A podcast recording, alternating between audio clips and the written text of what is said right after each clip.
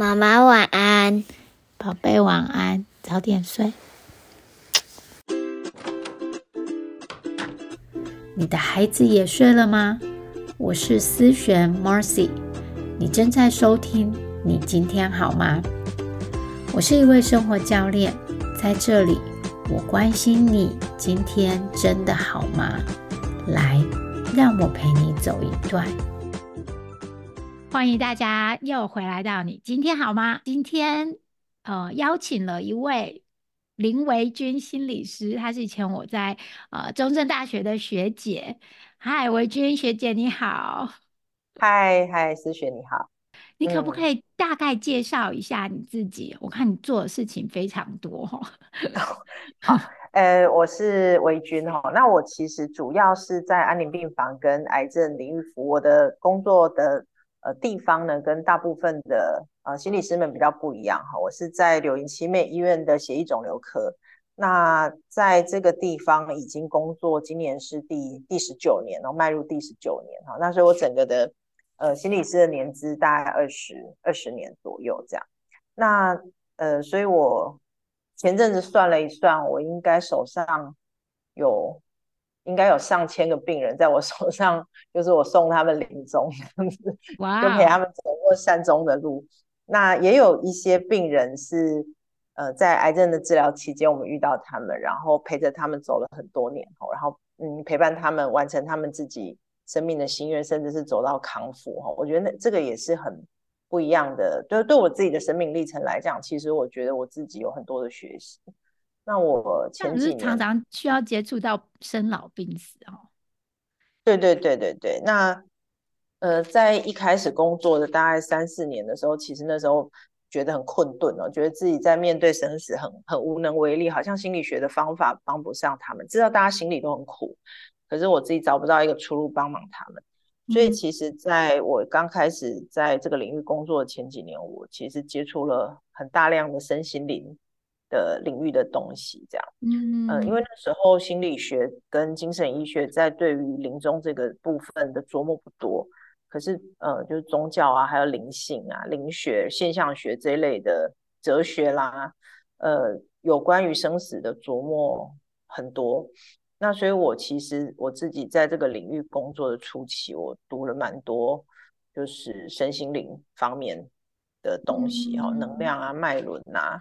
然后什么赛斯啊、欧林啊、奥修，这个然后哲学类的这个，什么都去学一下。就是克里昂啊，这些就是超自然的，这个我也都呃经验有有去学习跟经验这样。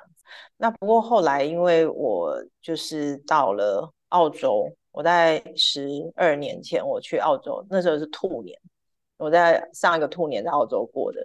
那我去澳洲求学，然后很幸运的，我当时申请到的一个 course，它是就是专门在讲 palliative 跟呃 grief counseling 啊，就是哀伤之伤跟安宁疗护，在那边就真的学到了很多，就是心理学怎么看待临终，怎么看待身体的变化，怎么看待死亡跟死后的适应，呃，那也在那边。认识叙事治疗因为我念呃我在澳洲在阿德雷德，阿德雷德就是叙事治疗的发源地啊，那边是 Michael White 的家乡，所以我也在那边就是呃完成他们整个那就是 narrative therapy 的的的整个完整的训练的课程。那我自己觉得叙事治疗是非常非常适合在我我这个领域工作的哦，就是癌症的照护啊，然后在面对死亡的部分，因为我们。面对的这些人，他们都比我们更强韧、更有方法去走过生命的难关。嗯，那但他们还是很苦。那呃，我我我我可能没有比他们厉害，我没有办法教他们什么方法去克服他们生命当中的苦，我也没有办法逆转死亡。所以你帮助的是病人和家属嘛？对对对对。所以，但是透过叙事治疗当中，我们去听他们说故事。然后在故事当中，呃，跟着他们一起去认出那个生命当中的亮点跟力量，然后重新让呃眼光聚焦在苦难跟苦难陪同着苦难而来的力量跟故事团结了爱啊意义等等。我我觉得有一点像平衡报道的这种方式，然后让呃苦难有了意义，然后让这一切就是让他正在经历的这一切不再只是折磨，而是在折磨之后，他可以更清楚自己要嗯要去怎么去落实自己的价值观，然后去做出一些选择，不不管是善终的选择也好，或者是治疗的选择也好，或者是心愿完成的选择也好，那都可以。回归到这个人他的初心跟本心，而不是被病痛困住之后，就好像觉得自己是很无助、无望、无能为力这样。嗯嗯，所以听故事这件事情本身原来是这么这么有力量的哈。所以其实有时候在听他们讲人生的故事，然后我们问一些问题，有一些共鸣，我觉得也是在也是在整理整理他们的人生，然后同时也是在促使我自己去整理我自己的人生。我觉得那个是一个还蛮蛮特别的，呃，就叙事治疗的学习对我自己在工作上来讲是一个还蛮特别的一个转类点。所以我回来台湾之后，其实我还我我花蛮多的呃力气想要推广呃叙事治疗跟我们叙事时间的概念，在呃就是生命末期的招呼上。你有开一个叙事治疗的课程嘛？对不对？对对对，我最近还想要在呃，就是这个线上课程，想要再继续把它延续下去，因为我觉得，呃，就是像我们在医院工作，我们大部分开课机会都是被邀请，被被某一些机构邀请，那被某一些机构邀请去开讲座或工作坊，就必须去符合他们的一些形式跟要求，那那个不完全是我觉得最好的教学的方式，因为我还是希望大家可以演练，然后有。跟我讨论的机会，好，因为我觉得我自己在学叙事的过程里，那个上课是给我们打底，但后面在临床的现场有一些有一些啊哈，或者是有一些很特别的时刻，我忽然知道了，哎，外化问句怎么用，什么叫做认出生命的亮点，但是我不是很确定的时候，我其实很需要有一个老师或教练来跟我做核对，或者是来帮我检视我在对话的观察跟铺陈当中，呃。有有什么样的嗯面向还可以再做不同的发展这样子，所以我自己的线上课去治疗线上课，我会会比较希望做到这些事情。好，就是后面的就是学会概念之后，你要你不要怕，就开始去练习，然后练习的过程里，随时我们就是可以去去 refine 去精修这样子。哦，对。然后我有上过你第一届的叙事治疗，我觉得还蛮酷的。对，还蛮有趣的。对，嗯，所以我会再优化，然后希望今年可以再上架这样。所以大家有兴趣可以来，可以再去在这边招商了。对对对，大家可以 来来报名参加。有好东西一定要大家分享。嗯，对。那你觉得这样的课到底适合怎么样的人啊？呃，其实原本我在就思璇一开始报那个第一期，我那时候。心思很单纯哦，我想的就只是，呃，我想要让更多的个案跟病人受惠于叙事治疗，所以我那时候推的对象主要还是医疗工作者跟助人工作者，嗯，因为他有了一些心理治疗的技巧，然后也在助人工作上面会觉得有为难的地方，那我觉得叙事治疗可以增加你一个工具或一个武器哦，就他虽然没有办法做到像马盖先的瑞士刀这样，然后什么东西都能修。可是至少会，呃，让你在临床工作或对话工作里面觉得，哎，少了一个什么的时候，或哑口无言的时候，多了一个工具可以使用。但是我后来开到第二届的时候，呃，也有一些商务人士来报名，我还蛮意外的哈。然后也有就是特教老师啦，然后妈妈他们在，呃，他们很认真做作业，他们演练的对象可能是就是有问题的沟通困难的。同事或下属，然后或者是他自己，就是有些行为问题的孩子，那反而这些人他们学习的很积极，虽然他们的基础没有像其他助人工作者这么好，可是他们其实在学习的态态度上面，他们有一个很很具体的目标跟问题想要去解决的时候，我觉得反而他们在虽然我讲的是叙事的治疗，好像我们要改变一个人，可是其实改变的核心在于。倾听跟理解那个故事。那其实我觉得大部分行为让人不解或没有办法 符合社会常规不呃不符我们期待的这些行为样态的人，他一定有他的一个脉络跟思考逻辑，或他的困难在。那只是我们可能，呃，常常不管是在教养上啊，或者是在商业竞争上，很容易以结果论的时候，我们会对这个达不到我们期待，充满负面的情绪，然后会使合作关系越来越差。可是如果说学会了这个听故事、说故事、顺故事的技巧之后，一个部分是会对对方的困难多了一些理解；二来是对方讲完故事之后，他会自己决定他适不适合继续留在这里。嗯嗯嗯嗯。比方说，这可能根本就是一个不适合他的职场，他在能力上根本不符，然后他只是为了一些很很意气用事的原因，所以得撑下来。然后或者是呃，在教养上面，孩子他有机会让妈妈把自己的话说完的时候，他会觉得。哎，妈妈不一样了，或我觉得我受到尊重，或者是哎，我我不需要再任性或意气用事为反抗而反抗，因为其实我原来我们两个的目标是一样的。嗯，那所以，我我现在也有在想说，哎，我怎么把其实这样这样子的一个实践呢？我不要讲它是一个叙事治疗，它是一个 narrative practice 啊，就是它它是一个哲学人际关系上或互动上的概念的实践，去把它扩张到。就是去改善我们的人际关系。那不管说你是，只要你有有呃有心想要理解对方，有心想要帮忙对方，就可以来用这样子一个叙事实践的技巧。所以我现在正在优化这样子的一个内容。只要跟关系有关的嘛？你们对小孩子，或甚至我觉得听起来好像跟夫妻关系，只要有关系有关，婆媳关系是不是？对对，要有关系的这个，好像应用了这个叙事治疗，或者是就是叙事的，跟对方有一个更好的一个关系，我们是不是可以用里头的一些工具把它运用上去？这样子？我倒不觉得叙事实践是一个工具，我觉得它比较像是一个。人生哲学就是除了人际关系之外，我觉得对自己的接纳也会更好、更更好、更多。就是说，有时候我们会钻牛角尖的觉得，哎，我就是很烂啊，我就是不行啊。然后或者是像我们专业人员很常有所谓冒牌者症候群嘛，我觉得我我不够好。嗯，那我刚刚讲了，其实叙事的对话或者是叙事实践，他做的一个一个很重要的事情，听故事，它的目的是在平衡报道。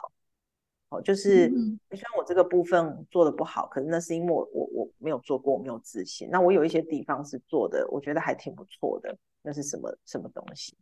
比方说，思璇在美国一定会觉得台湾跟美国的文化差异很大，所以在孩子的教育信念上就是会不一样。好，所以这个这个在叙事里面叫做 social discourse 哦，就是社会论述，就我们把同样的行为放在不同的文化脉络里面。也有有一个脉络就会变有问题，有个脉络就是他没有问题，他非常甚至是非常棒的。我也更能就是有不同的眼光来看待自己，会更有弹性的去接纳自己跟呃坚持自己想要完成的事情。所以其实他人际关系是一个部分哈，我觉得我觉得有更弹性的面向接纳自己，还有鼓舞自己去做自己。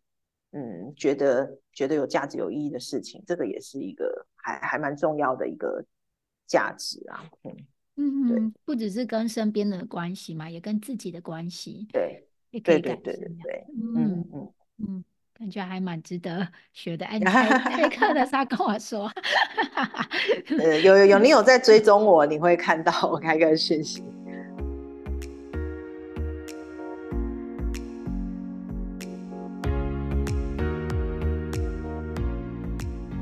哎，其实其实整理这件事情也是很意外的，很意外跨足过去的领域哦。就是，呃，我我其实年纪很大才生小孩，然后呢，这生养小孩的过程里，我就觉得哇，那人人哦，这个生物真的是太神奇了。因为我过去这十几二十年都在跟末期病人工作，我我非常习惯人的死亡，就是人老化凋零到死亡的历程。因为我不是做儿童的。所以我对小孩非常非常的陌生，然后所以当那个小孩哦，从就是婴儿啊，然后这样出生，慢慢他的能力一个一个长出来或孵出来的时候，会觉得哇，这是太神奇了。那个婴儿哈，就是我们讲那个几几米短几寸的这个过程，简直就是人在凋零死亡的逆向哎，呃，我我们看到人在临终的时候会渐渐的失去能力一些功能能力，然后最后走向呃，然后呼吸形态改变，最后走向死亡。那那个历程其实真的，我就在小孩婴儿长大的过程里面看到了，哇，这原来真的就是人生的逆转这样。所以真的不用那么害怕死亡凋零的过程，因为你就只是。很像，很像我们在讲那个常态分贝，那个 bell shape shape，就是你就是常态分贝的中型曲线嘛，哈，你从出生慢慢的能力具备，然后到了你青壮年的能力的高峰之后，终会终究会在。往下，然后以要回到原点的相同的去，对对对，我们讲什么返璞归真啊，这个真的是有它的道理在。哎，很有趣，从你的眼 眼睛里头看孩子的成长，跟我看的就完全不一样。安宁病房里面，你看的，因为你的背景，你常常碰到这些临终的病人，然后从你的眼睛看孩子长大的这个。啊，他的功能或者他的能力慢慢增加，和我们就是慢慢的凋零，这个过程感觉是很不一样的。就是我从来没有想过小孩长大和人要走的时候，对对对，他们是有相关的。嗯，而且不不一定是老化的死亡哦，就是他只要只要一个人，可能他是一个他生病，只要是自然死亡的历程，基基本上就跟那个小婴儿自然发展长大历程差不多。就很很神奇，在生理上，然后还有一些认知功能啊，生那个机能上面的增跟减是非常非常像，所以我就很想要赶快知道我的小孩到底经历些什么，我很希望可以赶快跟他沟通，就是知道他的第一手 消息。所以我跟我一样，拿那个发展课本。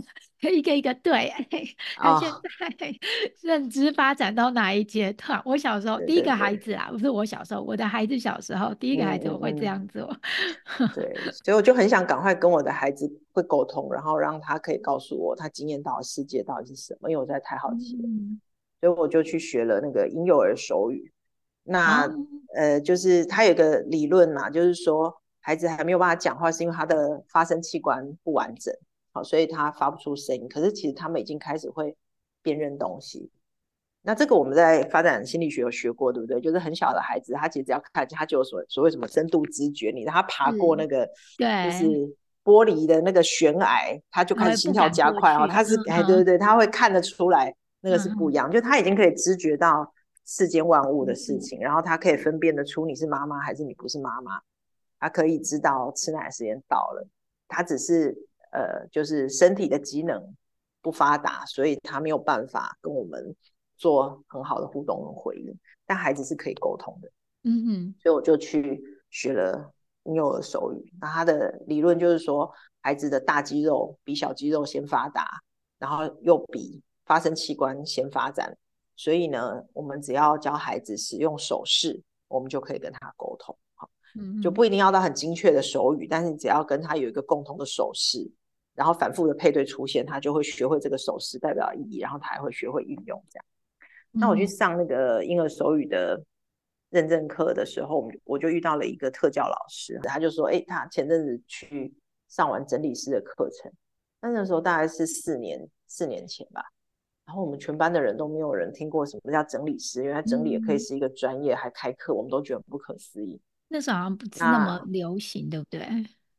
哎，那时候我们真的没有听过。”那去上课之后，我就觉得哇，真的太不可思议了！原来原来整理整理是有心法也有方法的，这样。嗯嗯嗯。那我也我就觉得哇，这些事情真的太有趣了。而且他们其中有一个，我们中间课有一个老师，他是正大心理系毕业的，那他就讲了很多呃，就是心理学的部分。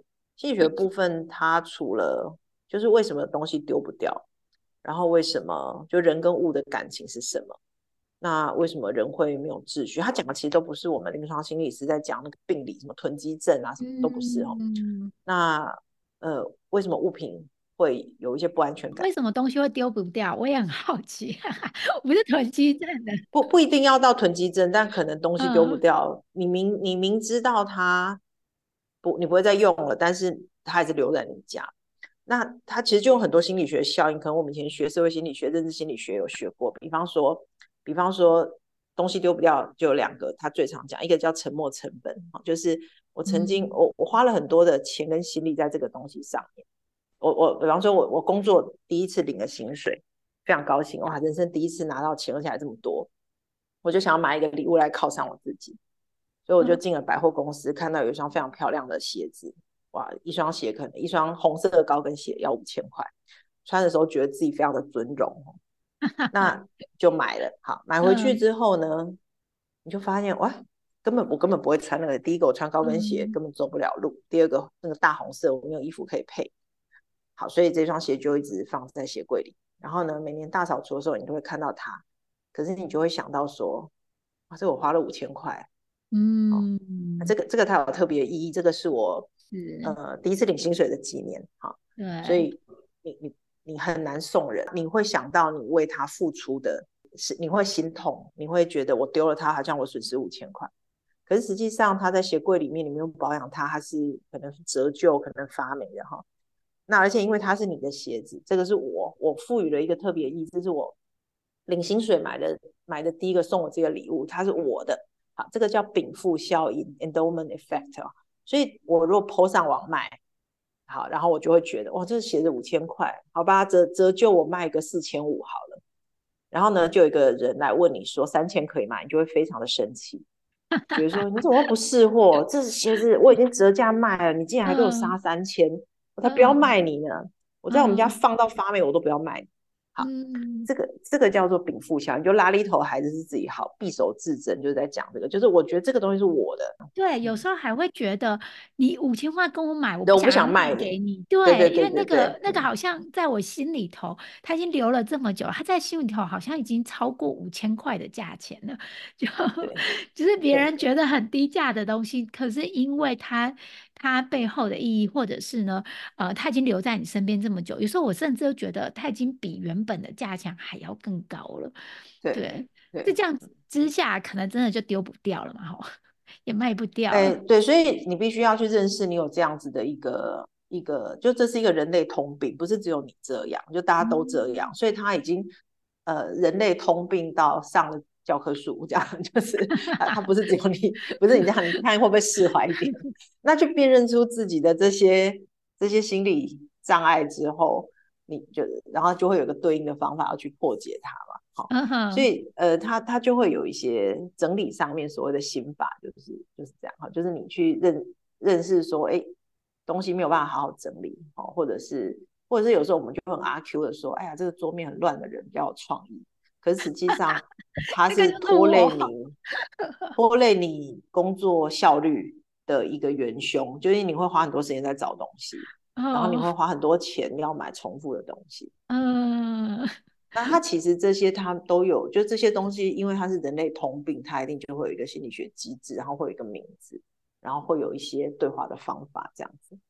那我就觉得哇，这个真的太有趣了哈！原来原来这些就是人的人生处处都是心理学。那要怎么办？因为像现在过年快到了嘛，对不对？大家开始大扫除了。我记得很久以前，我们我妈他们就我们家有一个呃最。最最楼上三楼还是三楼的地方有一个更衣室，很大间。然后呢，那里头呢，就是冬天到或者是我们呃过年的时候要穿新衣服，我妈就会跑去那个那个那个更衣室找。然后我就看一看，哇，这个有一些人家以前我妈拿去送洗的那种衣服，上面都还有那种袋子，塑胶袋子。可是那里头的衣服居然是我外婆或者是我婆婆，就是很久以前，然后。可能人早就已经去世了，可是他就留在那边留很久。然后我妈就问我说：“哎，你要不要？”这是传家宝呢，禀赋效应是传家宝。对，可是对我来说，可能就意义就没这么大嘛，对不对？可是那个那个东西，它就会继续留在那边。那时候可能是大学的时候，可是我慢慢长大以后，我好像也比较可以理解那个感觉。我的衣橱也开始出现了一堆，就是很久没有穿，可是呢，我又丢不掉的东西，就觉得啊，这可能我就是放到那个 Goodwill，就是放到二手的那个店要捐出去，然后又把它拿回来，就说啊，不行，我太喜欢了。然后呢，过了几天，我又把它再放回去。我相信大概我也不是唯一的嘛，哈。对对对，这个要怎么办啊？其实，其实我会觉得每一个人在整理上有不同的急迫性。哎，就是说，像像你刚刚讲，你们家有三楼，还可以就是放衣服。当你的家里有空间的时候，你就不会有那个急迫感。就是我们讲空间决定量，这是在整理整理这个工作里面很重要的一个关键。就是你的空间有多大，你就也只能塞那么多东西。你再塞就爆炸，然后爆炸的时候就会人家说你是囤积症这样。那但是当你有很多的空间，你有仓库，你有衣帽间，甚至像呃像现在台湾也开始有一些仓储服务的时候，嗯，你你就不一定要丢东西耶，你甚至你可以无限的购买，你就可以舍不得，因为你只要有。地方放，你就可以像鸵鸟一样逃避，不要去看它们，因为它对你的生活没有造成威胁。可是，一旦有一天你发现你的仓库里面，比方说有老鼠在那边筑了一个窝，然后它就是躺在你的皮大衣上面，这样它的 baby 都躺在，你一定会把那件毫无留恋丢掉。对。对对，即使它是你二十万买的这个皮大衣，然后但上面有了一窝小可就是小米奇，就是义无反顾的会把它们连米奇，对对对，就是就是当你没有感受到物品对你造成威胁的时候，我们会会很容易麻痹，我们会容易对环境麻痹，就会习惯这个家就是这样。嗯，所以我觉得第一个要看你有没有被个被这些东西。压迫或威胁到你的生活空间跟你的生活品质，可是本人通常没有感觉啊，对不对？本人看得很习惯了，通常是外面走进来的人嘛。对，所以呃，就是不整理的房子严重下来，就是你的社交会受到影响，因为你没有办法邀请朋友来家里，然后你你会害怕有人要来找你，所以有一些。严重到后来，我们讲囤积囤积症的人，其实他会社交疏离的原因，不是他不喜欢跟人交往，而是他没有办法，他因为有太多的，因为那个空间环境让他不得不去切断这些人际关系，因为这些人一进到他的屋子会批判他，会想要丢他的东西，哦，会呃否定他的生活方式。那当一个人他。呃，把物看待，把东西看待的比自己的生活跟生活品质更重要的时候，他就会捍卫，为了捍卫这些东西而呃牺牲他自己的社交关系跟生活品质。那那思轩，你刚刚讲的这个比较是一般人的状况，就舍不得啊，或者什么。那可是那是因为，哎，我的空间还有余裕，我没有感受到清理这些东西的急迫感，我只是连接到了，好像我得做这件事，但是我做这件事又没有人来集合你，比方说。你老公不会因为衣服不丢就说要跟你离婚，你没有这样急迫性，或者是不会回家跟你说：“妈妈，我昨天去 Kevin 家玩，然后他们家哇好大，可以丢飞盘啊，为什么我们家不能这样？”你没有受到这些刺激的时候，我我们就是就是继续这样生活嘛。嗯哼。可是本人如果有一点 suffer 呢？如果本人就是其实我没有想要。囤这些东西，或者其实我想要买更多新衣服，那可是东东西丢的旧的又丢不掉，这时候要怎么办？比如说一年以上没有去穿衣服，就可以先暂时怎么样啊？其实现在在华人世界，这个整理的两大流派，大家都还是从日本来，就是断舍离跟怦然心动嘛。嗯，那断舍离它其实它是有一个。顺序的哈，第一个就是你要先舍，你的东西要要先清掉一些，你自己可以设一个 criteria，比方你刚刚讲几年没穿好了，或者是它它呃有一些什么标准，比方说起毛球啦，它有一些瑕疵什么，你可以给自己设一个你可以接受的标准，用这个标准 SOP 来来丢东西这样。哎，你得先舍空间让出来之后，第二个是你得断断，就是不要让太多东西进来。就当你丢东西的时候，你会舍不得，你会觉得天哪，我怎么买了这个都没有用？这个时候你要回过头来检讨自己的购物习惯，为什么我会让一个呃我根本不会穿的衣服，它还有吊牌的状况，在我们家放了超过五年？嗯，是不是我根本美感有问题？是不是我根本就容易冲动购物？是不是我就是很容易在伤心的时候用？买东西来转移情绪，可是我其实根本不需要那个。好，所以第一步是舍，就是透过你跟现有你拥有东西的关系，你每丢一样东西，你要去检讨这个东西到我为什么觉得它是我的负担，而我必须感谢它陪伴我，然后请它离开，我就不要再重蹈覆辙了。嗯，所以第二步是第一步是舍，第二步是断。第三步就是心性的培养，就是离呀，离就是，哎，我知道这些终究是身外之物，是带不走的，所以，呃，尤尤其像很多经历过那种大灾难的人，比方说什么日本的三一地震啊，或者是台湾的九二一地震、八八风灾等等，然后围观大楼倒。或者是像前阵子日本那个飞机的空难，你只能有人可以逃得出来，你所有的随身行李都不能带。对，的时候你就会知道说，哎，我多买这些，我多留这些，我有很多的收藏跟收集，根本就是没有意义的。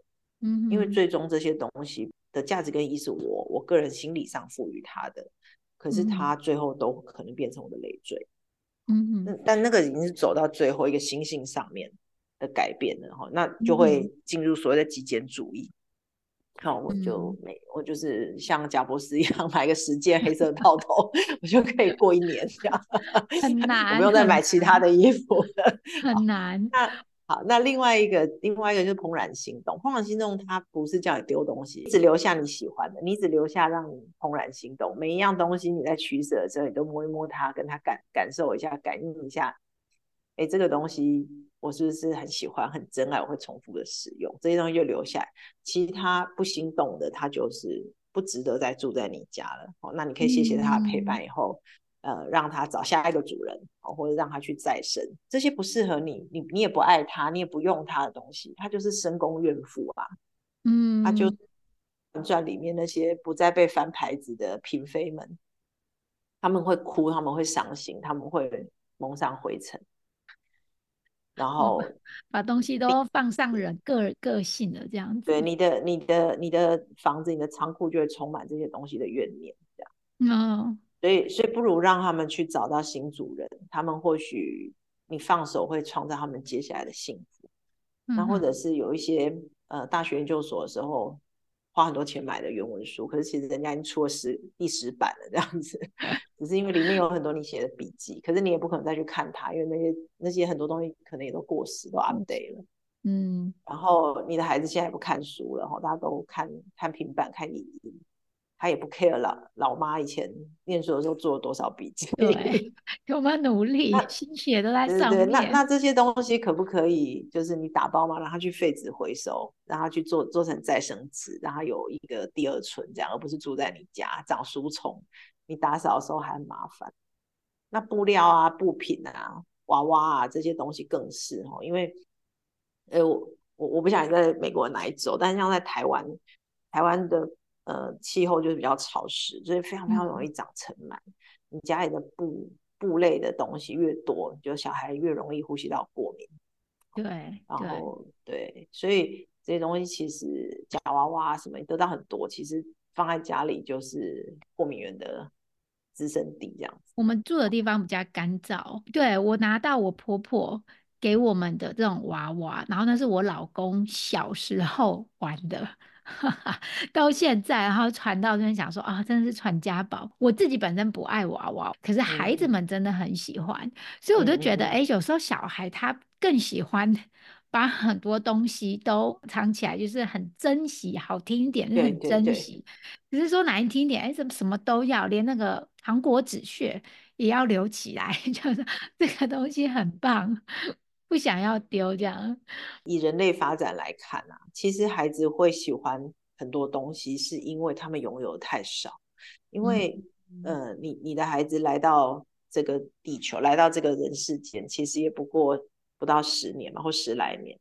我们已经来了四十几年了。呃，孩子来到这个还不过十来年，他其实很想拥有很多东西，因为他在学会拥有，他在学会分类，他在学会舍弃，他在学会自己跟东西的关系。所以所有的东西对他来说都是都是很珍贵的，因为他在来到这个人世间之前，他没有拥有任何的东西。因为就像我刚刚讲的，我们人来到这个人世间，跟我们要离开这个人世间，当你离开这个人世，你什么都带不走。呃，你走的时候也带不走任何东西，但当你来的时候，你也是没有任何东西啊。所以当我来到这个人世间，我发现哇，我身边每一个人有自己的房子，有自己的衣服，有自己的书，有自己的车，有自己的钱。他可以选择他要的东西，他可以去处分的时候，我好羡慕孩子会很羡慕，他也想要有一个掌控感，对物品的掌控感，对对，啊，我也对物品的拥有感，然后我是这个东西的主人，那个是他自我概念跟自我能力 power 的一个来源。我觉得我可以比较体谅我女儿，我女儿现在四岁，她拿着哥哥的什么东西她都拿，所以不只是羡慕父母亲嘛，羡慕手足。我觉得尤尤其是最小的孩子，他们。很羡慕手足，因为手足就收集的东西比他们多，所以我们常常就在笑最小的孩子说，真的有 hoarding，就是 有那个囤物症，什么东西都要放在他身桌子上，这样可以比较理解。原来他妻子因为他的东西不多，所以他会有这些行为是很正常的。而且而且他在学习，他在学习怎么操控这个世界。就是我我在我自己。讲整理的讲座里，我很常会推荐一本日本的绘本啊，那个作者是吉竹伸介，嗯，这本书叫做《这条橡皮筋是我的》。它其实它里面就在讲一个小女孩，就跟你的女儿一模一样，她很羡慕哥哥有很多的宝藏，哦，就可能是小石头啊，捡回来这个什么塑胶，就是什么拉环啊什么的。对。那他有一天捡到了一条橡皮筋，他就跟他妈妈说：“妈妈，这个橡皮筋可以给我吗？”妈妈说：“可以啊。”他就说：“哇，这个是我有史以来自己拥有的第一样东西。”所以，他开始用这条橡皮筋做了很多很多的幻想，很很多很多的梦。他要用这个橡皮筋，就是做耳环啊，做装饰啊，找到他们梦中情人啊，然后用橡皮筋把全世界的坏人都绑起来，然后在大象的这个象脚上面，嗯，呃，荡秋千等等，好可爱。就非常非常多的 fantasy。然后最后这个故事快结束的时候，橡皮筋就断了。哦因为他做了很多的幻想，然后做了很多的 事情，下面就断，然后你就看到那孩子就是木然，哇，他人生的第一个梦就碎了，这样。结果他转眼一看地上有一根回纹针，他又跑去问他妈妈说：“妈妈，这个回纹针可以给我吗？” 对对，所以我我觉得他其实很写实的在在在描述，就是一个孩子当他为什么他可以把所有东西都视为宝藏，是因为他他拥有东西太少，他可以载制的东西太少，然后他对自己，甚至他对他自己的生命都觉得。没有控制感，你看他连地上捡一个东西，他都要得到妈妈的许可，他才可以拥有。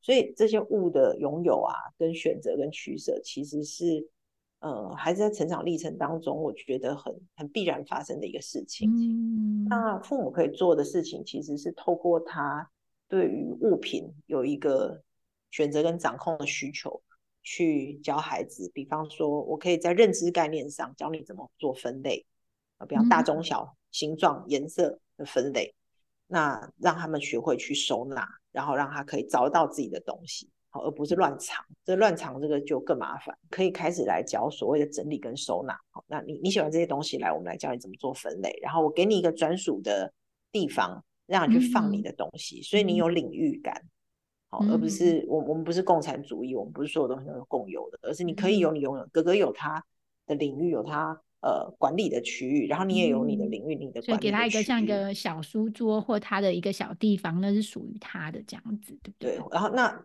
收纳会有所谓的黄金区，就是以他的身高够得到的地方，嗯，他就会拿得到，放得回去。很多时候我们会说孩子玩玩玩具不收，是因为你没有帮他设计一个他拿得出来放得回去的玩具收纳区。所以如果说今天他的他所属的区域。就是他放得回去的，然后他知道那个收纳的逻辑是什么，他其实是可以自己做得到整理自己的区。他透过拥有，然后分类，然后他可以去为自己的物品负责。嗯哼。所以像像我们家的东西，因为我我大概孩子两岁的时候，我开始学整理，我就把我们整个的动线规划都做了改变。好，所以我们家像书架、玩具柜子什么，就是依我们的。大人跟小孩的身高做了分类，哦，很像蒙特梭利的那种 setting。对对对对对对对。然后他，所以我的孩子非常喜欢阅读，他会自己去拿书来看，因为他的书全部就是在他站起来视线高度的地方，他就会觉得他有很多的书。他妈妈的书在比较高的地方，那是对自己的生活蛮有掌控感。他的玩具数量不多哦，是因为他每次想要得到一个新的玩具，他必须要告诉我为什么他要。他想要多买这个玩具，然后他必须要从他现有的玩具丢掉一样，好，就是一进一出嘛，好，所以东 西东西才不会爆炸。你东西要一进一出，因为我们的你的玩具栏都满了，所以你今天你要再多得到这样，你必须要找一个差不多大小的东西丢掉或送人。那万一人家送呢？人家送你玩具，那你也要对，所以我们会决定要不要接受。那一样，你接受了这个东西，你一样就是要淘汰掉一个。那我觉得孩子在长大过程里，很多东西你可以用适适龄不适龄来做筛选。嗯，那每每隔一段时间，我们会去盘点他的东西，有一些已经就是有一些东西，他是小孩那个一岁的小孩玩的，就是什么串滚珠的那一种。对，然后我就会跟他讲，或切水果这种。嗯，我就跟他说，那这个你你可以决定你要怎么处理它。你要让我上网卖，卖的钱给你，还是说你拿去送给托婴中心？你以前的托婴中心，让更多的小朋友一起玩。嗯，然后他可以去选择，然后他可以去定价，就让他知道说，就是那个禀赋效应嘛。他觉得他自己这个东西很值钱，可是人家根本没有要买。你上架一个礼拜，连人家下个标都没有，就可以跟他说，哎，没有人要，哎，好像没有你想的那么值钱哦。你要不要算便宜一点？然后，所以他现在就会有便宜便宜跟贵的这个概念，什么东西很贵，什么东西很便宜。你小孩多大？五岁，五岁多一点点。然后他要不要花钱？他愿不愿意多花钱去买？我觉得这样很好哎，你不止在教他，就是这个价钱。你刚才再往前一个，我觉得你在教的是这个东西，他。要不要？我觉得在做这个练习，真的会帮助他长大以后不会成为，嗯，什么东西都都拿着，然后呢不舍得丢。因为我们每次去买玩具或买东西，就是他可以选一样，对他他就是他的扣打就是一样这样。而且你看这，你看买一样回来还得回来淘汰一样，所以那个代价是很大。所以他真的是过着非常严选的生活，他所有东西都是严选。然后他如果对现在的东西都很满意，他就会自己跟我说，他他最近都不要去买玩具，因为他舍不得丢掉他的任任何一个东西。所以，我真的是一个很好的方法，我也来用用看，在我的孩子身上，自己 身上也可以用。哎，我觉得就是如果你要多买了一一套衣服，可能另外一套衣服可以就是淘汰，或者是对我觉得这也是一个很好的方法，可以帮助自己，要觉得我是不是真的有这么喜欢这个东西。有有一个有一个衣服整理的 tip，它就是如果说你的衣服是你的衣柜都是吊用衣衣架吊衣服的，那他就会说呢，你把所有的衣架都反过来勾，就是我们一般挂衣服是开口朝那个衣架的内侧这样子挂上去，但是你在整理衣服的时候，你就把所有的衣服都反过来挂，哦，你都先把所有的衣服反过来挂。好，你拿了一件，对你一年之后，你就会发现，哎，有一些衣服还是反过来挂的，就表示你这一年都没有穿它。嗯哼，那这些衣服其实就可以淘汰。对，哦，这也是一个很好的方法，也是帮助自己不会囤积 囤到这么多。然后还有一个一个心法，就是我们都会经历所谓的中年发福，就我们身材都有一些变形，但会有一些我们年轻的时候或瘦的时候很喜欢。觉得很漂亮的衣服，对，特价的时候买了小一号的，然后就觉得有一天变瘦一定会穿这样。然后那些衣服我们通常会舍不得丢，因为那种特价才买的下还得买小一号，就表示它可能真的很漂亮或者很贵。那我我觉得呢，这个时候就要告诉自己说，你觉得你不会再瘦，我们要认清这个事实。我们等自己瘦下来穿那衣服，等大，并并没有这回事。另外一个是另外一个就是呢，当你当你真的瘦下来，当你真的瘦下来，你一定不会想要穿旧衣服。你如果真的瘦瘦身成功，你会想要去买新衣服，嗯，更 fit 的衣服会不一样。对，所以那些现在穿不下的衣服，你以后也不会再穿了。那些也 是可以列入就是送人清单或网拍清单的。对啊，不然我都在想啊，这穿不下，不然给我女儿好了。我女儿已经在那边我的衣橱里头挑，妈这件还有那一件，以后我要穿这样子。对，不过不过如果说你的衣服真的是质感很好的，哦，就是说我们不是买那种网拍的那种夜市，就是随便的衣服，我觉得的确有时候会会有留下来的价值，因为有一些好的东西是真的是历久弥新。可是那个就会在你选选物的时候，你要知道，我现在买任何的东西是我要好用耐用，而且它要住在我们家，它就要彰显它的价值的。所以，呃，我有一个，就我们有一位心理师的朋友陈一佳，他前一阵子他就在穿他妈妈的衣服，就是他前一阵子他，嗯呃拍了很多他穿他妈妈的衣服，在因为他瘦身成功。然后你知道我们的上一代的小姐的那个身材都瘦到一个不成人形。他瘦身成功之后，她她不是去买新衣服，她是去拿她妈妈的衣服来穿，因为她妈妈以前是非常非常 fashion 的小姐。然后就会发现哇，那种三三十年前的，对三十年前的 fashion。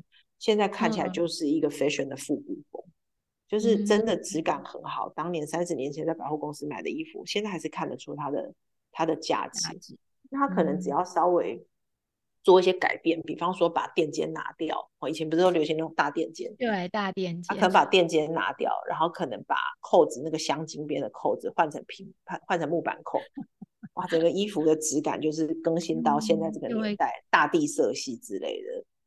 所以我觉得这个是另外另外一种的传家宝，可是它它的前提是那些真的在在那个年代就是非常好的东西，嗯，不是地摊货这样之类的。而且布料放太久，它好像也会它好像也会变不好嘛，对不对？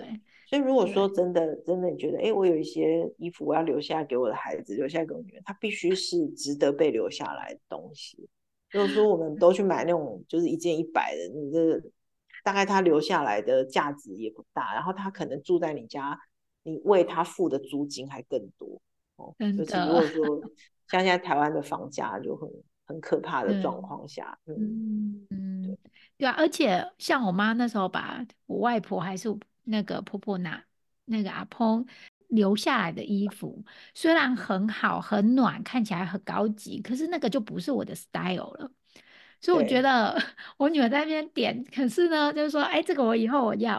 可是我觉得未来那一定一定就已经过流行的，或者就不是她的 style 了。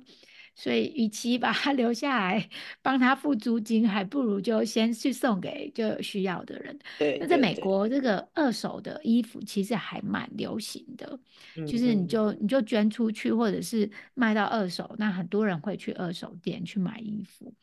嗯，所以那又是一个还蛮不错的一个方式啊，在美国，你可以告诉我们在哪里可以找到你吗？所以，如果我们的听众有想要更了解这个伟军心理师在做的事情，或者是甚至收纳啊，或者是刚刚提到的叙事治疗啊，大家如果想要学的话，再去要去哪里找到啊，或者去哪里可以得到更多有关于你的？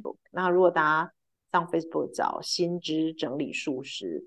就可以呃追踪到我这样子。那心智整理术呢，其实讲的就是两件事，一个就是我们的整理，其实就是跟你自己内心的对话。那另外一个就是我刚刚讲到的叙事叙事治疗，其实在做的也是透过说故事在做生命的整理哦。所以我有这样子的一个品牌品牌名哦，就是新新的整理心智整理术。